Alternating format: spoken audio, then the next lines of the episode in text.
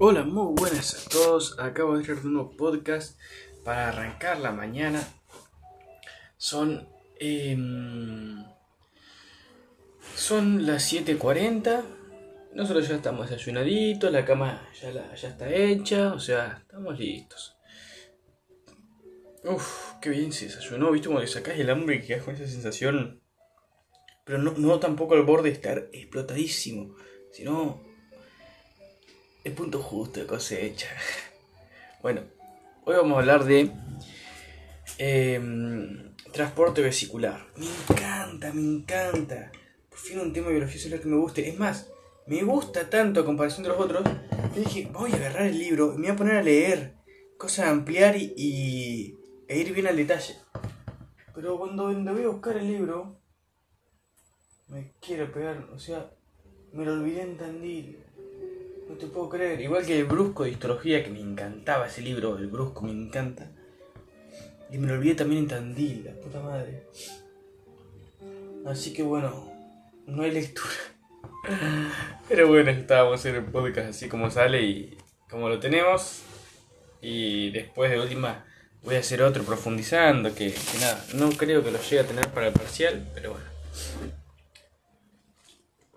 Vamos a hacerlo de la forma más sencilla y de última ustedes después profundicen con el libro. Lo cual está bueno porque en un podcast no se van a sentar a aprender. En cambio con un libro sí se van a sentar a aprender. En un podcast se puede sentar a darse una idea. Pero con un libro se sientan más a ir al detalle y ya con una idea previa. Entonces está bueno igual, ¿eh? Está buenísimo.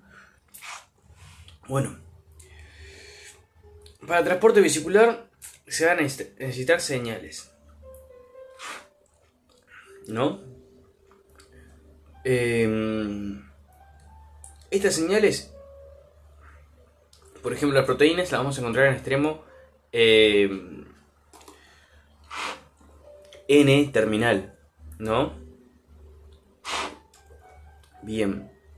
Esa secuencia específica de aminoácidos va a determinar un lugar específico hacia el que se va a dirigir. ¿Cómo se va a dirigir? Bueno, haber ciertas moléculas, em, ciertos complejos. Eh, lo que vamos a hablar hoy, más que nada, van a ser también de proteínas de cubierta, COP1, COP2, COP y clatrina. Eh, que no van a ser más que proteínas, o sí, que van a disminuir la rigidez de la membrana de la organela en la que se encuentran, o incluso membrana plasmática, para permitir así una invaginación y, eh, y poder formar como si fuera una bolita con adentro la proteína que queremos transportar. Y ahora sí, mediante otros complejos eh, como por ejemplo RAN-GTP eh, o el RAV-GDP vesícula, o sea, esos complejos son los que después nos van a transportar esta vesícula invaginada, esta membrana invaginada, eh, hacia otro destino. Pero, suponemos que ya está en el destino, y suponemos que ahora es una proteína, la que está ahí pegadita al núcleo, y quiere pasar al núcleo.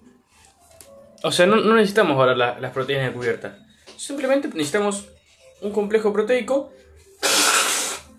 que nos ayude a pasar por el poro nuclear. ¿Cómo hacemos?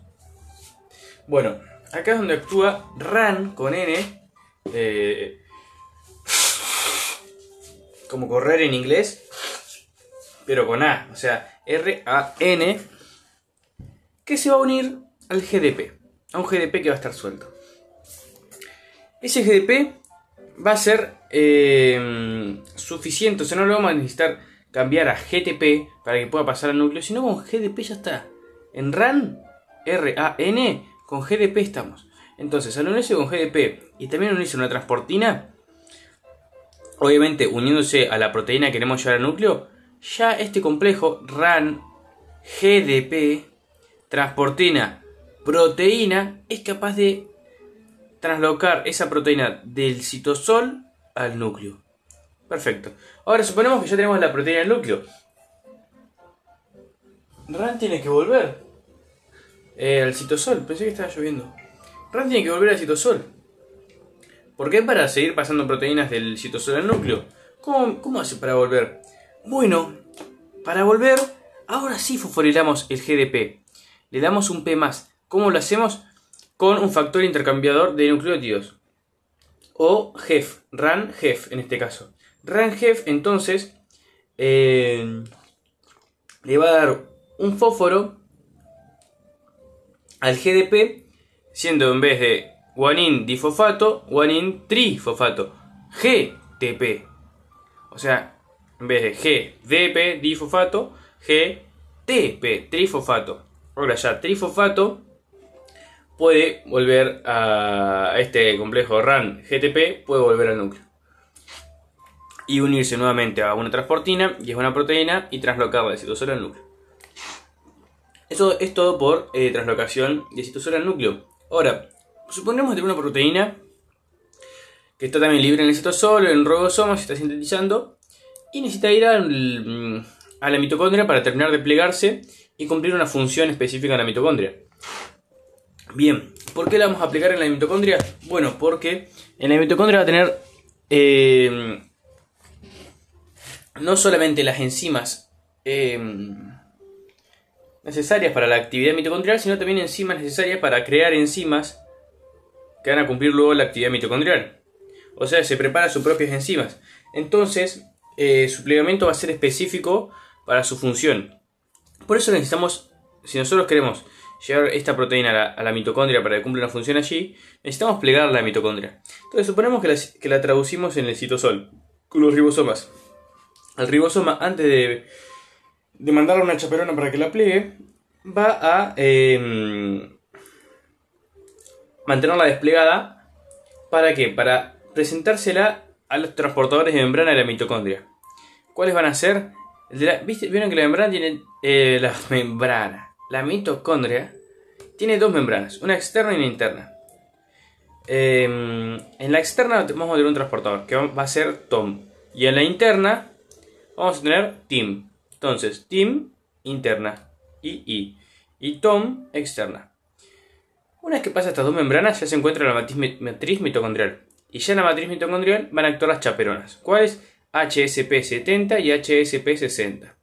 ¿Pero por qué dos, chaperonas? ¿Qué, ¿Qué, mierda pasa acá? Bueno, HSP70, la chaperona HSP70, lo que va a hacer es tirar de la mitocondria para que termine de pasar por estos poros y tirarla finalmente en la matriz, que entre toda la matriz. Y una vez que está en la matriz, que esta HSP70 ya la ayudó a entrar, HSP60 la va a plegar. Ahora bien, un datito de color, dato choice, HSP70 no actúa por sí sola, actúa con ATP. Bien. Eso es todo por eh, mitocondrias. Ahora con retículo endoplasmático rugoso que es muy interesante el retículo endoplasmático rugoso porque acá vamos a utilizar proteínas en este RER que pueden servir para cumplir funciones dentro del RER o pueden servir para cumplir funciones en membrana, en lisosomas eh, o directamente la proteína ser exportada, como por ejemplo en el estómago con el pepsinógeno que se exporta a la luz, sale de la, de la célula para ir a la luz del estómago y cumplir funciones líticas, es decir, degradar el bolo alimenticio en esa luz. O puede incluso también... Em, no, esas tres. O cumplir también funciones en el Golgi. Entonces, el RER puede o quedarse en el RER para cumplir una función allí, o ir al Golgi. Entonces en el Golgi se le va a hacer una glicosilación, una modificación post-traduccional, y se puede o quedar en el Golgi, como decíamos, o ir a una lisosoma, a una proteína de membrana, o exportación como el, el del estómago. ¿Se entiende? Bien, pero para esto necesitamos el primer paso, que es su eh, síntesis. Lo mismo, inicia la traducción eh, y se sintetiza un péptido señal. ¿Pero para qué un péptido señal? Bueno, lo mismo, la misma lógica que las mitocondrias. Eh, en vez de que continúe el plegamiento en la matriz, mitocondrial, ya directamente acaba a continuar la traducción, o sea, un paso antes. El ribosoma acá no termina la traducción, sino que arranca la traducción y cuando lo arranca sintetiza un péptido, un péptido señal. Ese péptido señal va a ser reconocido eh, por una proteína que es, SRP, que quiere decir proteína o partícula de reconocimiento señal, que va a detener la traducción. Y al detener esa traducción lo va a acercar a la proteína y al ribosoma todo entero a la membrana del retículo endoplasmático rugoso. Ya la membrana del retículo endoplasmático rugoso este lo va a incorporar, eh, va a dejar el ribosoma afuera y la proteína adentro. ¿Para qué? Para allá en la matriz del RER pueda seguir sintetizando esta proteína seguir continuando la traducción, no el pegamento, la traducción. Y una vez que está lista, ya puede o quedarse en el RER o pasar al Golgi. Bien, ahora ponemos estar en el Golgi, ¿no? ¿Cómo va el Golgi? Bueno, ahora entran las vesículas, las proteínas de cubierta que hemos mencionado. ¿Cuáles? Teníamos COP1, COP2 y clatrina. ¿Cuál va a ser la que nos va a servir ahora? COP2. ¿Por qué porque COP2 va a ser una proteína que nos va a ayudar al transporte del RER al Golgi. COP1 va a ser de eh, Golgi a RER, o sea, al revés, como para volver. Por eso el de COP1 se dice que es un transporte retrógrado. Como que atrasa, como que vuelve, ¿vieron? De machismo, feminismo, bueno, retrógrado. COP1 es machista, es retrógrado. vuelve, vuelve al pasado. De Golgi a RER. Sin embargo, COP2 es enterógrado, va desde, desde RER a Golgi, que es lo que nos sirve ahora. Entonces vamos a usar COP2. Bien, nos vamos en COP2 hasta el Golgi. Estamos en el Golgi, ¿qué hacemos? Glicosilamos. Y ahora, según la señal que tenga la proteína, va a quedarse o en el Golgi para cumplir funciones ahí, y la membrana plasmática para cumplir una función en el, transporte mm, de, o intercambio de iones de membrana plasmática, ser exportada como el pepsinógeno estómago, o si tiene la señal manosa 6-fosfato, ir a formar parte de un lisosoma. ¿Se entiende? Siempre que lean manosa 6-fosfato es lisosoma. Es como, si, esto, si está esto, es esto. Así de lineal. Otra cosita. Dijimos los transportes de COP1 y COP2. Bien, ¿y de clatrina? Bueno, clatrina puede hacer las dos direcciones. Eso es genial, o sea, puede ir del Goji al RER o del RER al Goji. Lo que más le pinte. Retrógrado, anterógrado, cualquiera. Y además puede también llevar estas eh, proteínas del, del Golgi a lisosomas, las que tienen la manosa 6-fosfato. La clatrina agarra y dice, Golgi no te preocupes, yo la llevo, yo la alcanzo hasta el lisosoma.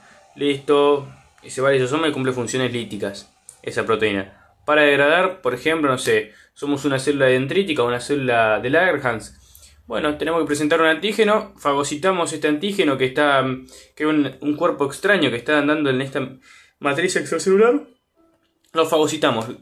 ¿Cómo? Endocitamos y ese endosoma o se convierte en lisosoma o se une a un lisosoma viejo, donde ¿qué van a estar? Enzimas lísticas. Enzimas lísticas que fueron entonces sintetizadas en el citosol, terminan su síntesis, su traducción en el RER, del RER pasan al Golgi por COP2, en el Golgi por la señal de manosa 6-fosfato, se van a un lisosoma y en este lisosoma es donde vamos a traer toda esta célula fagocitada, eh, todo este antígeno fagocitado, ¿para qué? Para que esta proteína que tanto estamos hablando pueda romper todo, esta, todo este antígeno en varios componentes. Una vez que lo rompió en varios componentes, para ver qué es lo que tiene, los va a poner en su membrana. Va a presentar el antígeno a los linfocitos. Entonces de esa forma le dice a los linfocitos, che, mira, esto andaba suelto por acá, te muestro lo que es, cómo funciona y cómo, cómo atacarlo, ¿no? Eh, entonces el linfocito pues ya tiene mejor eh, adaptada la defensa contra ese antígeno. Así que de eso se trata. Y eso es una de las tantas funciones de las enzimas líticas que van a hacer el isosoma. Que tiene que tener manosa 6-fosfato. Muy bien. Eh, eso es todo por transporte vesicular. Una última cosita del lisosoma. Nosotros hablamos que estas enzimas líticas, toda su síntesis en el, termina en su traducción al RER, de ahí al Golgi por COP2, en el Golgi por manosa y fosfato, se van al lisosoma. Bien, en el lisosoma necesitan un pH muy bajo para activarse. Eso es un dato, dato pero muy importante. Porque el pH de la célula es de 7. ¿Vieron el típico pH de 7? Bueno. Pero el lisosoma es más bajo, es de 5. ¿Esto por qué? Eh, ¿Por qué estas enzimas líticas se van a activar a un pH más bajo? A menos pH, más activación de estas enzimas. A más activación, más capacidad de degradación y mejor cumple su función. ¿eh? Entonces, por eso es necesario. Eh, ¿A qué nos referimos con degradación? Romper puentes de hidrógeno. Romper las uniones entre los polímeros biológicos que conforman este antígeno. Eh, no es más que eso. ¿Y cómo hacemos para bajar el pH? Entonces los lisosomas para bajar el pH y cumplir toda su función necesitan una bomba de protones. Esa bomba de protones lo que va a hacer es incorporar hidrógenos o protones eh, y de esta forma el pH se vuelve más ácido, o sea, baja su número. Eh, y bueno, eso es todo gente, espero que les haya servido. Nos vemos en una próxima entrega. Y ojalá que más adelante lo hagamos con el librito ahí y ya profundizamos. Pero ahora, para que se den una idea, creo que quedó bastante bueno. Hasta pronto.